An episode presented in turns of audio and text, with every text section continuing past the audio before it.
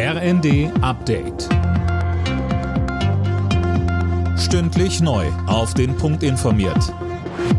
Ich bin Mia Hehn. Guten Abend.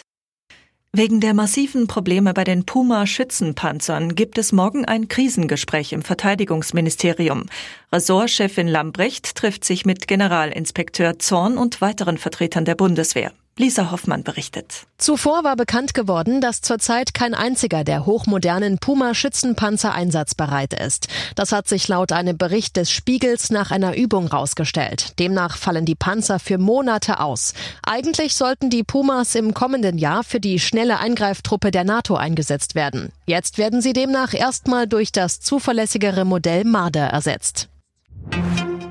Bundeswirtschaftsminister Habeck hat die geplante Verschärfung im EU-Emissionshandel als historischen Durchbruch für den Klimaschutz bezeichnet. Unternehmen, die viel klimaschädliches CO2 ausstoßen, müssen dafür ja Zertifikate kaufen und die werden künftig teurer. Verdi hat die Beschäftigten in mehreren Amazon-Verteilzentren in der kommenden Woche zum Streik aufgerufen. Die Gewerkschaft fordert seit Jahren einen Tarifvertrag für die Beschäftigten. Amazon erwartet nach eigenen Angaben durch die Streiks kurz vor Weihnachten keinen Nachteil für die Kunden.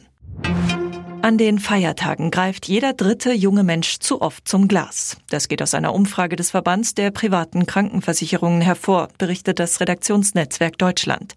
35 Prozent der 18 bis 29-Jährigen stimmen der Aussage zu, an Weihnachten und Silvester zu viel Alkohol zu trinken. Alle Nachrichten auf rnd.de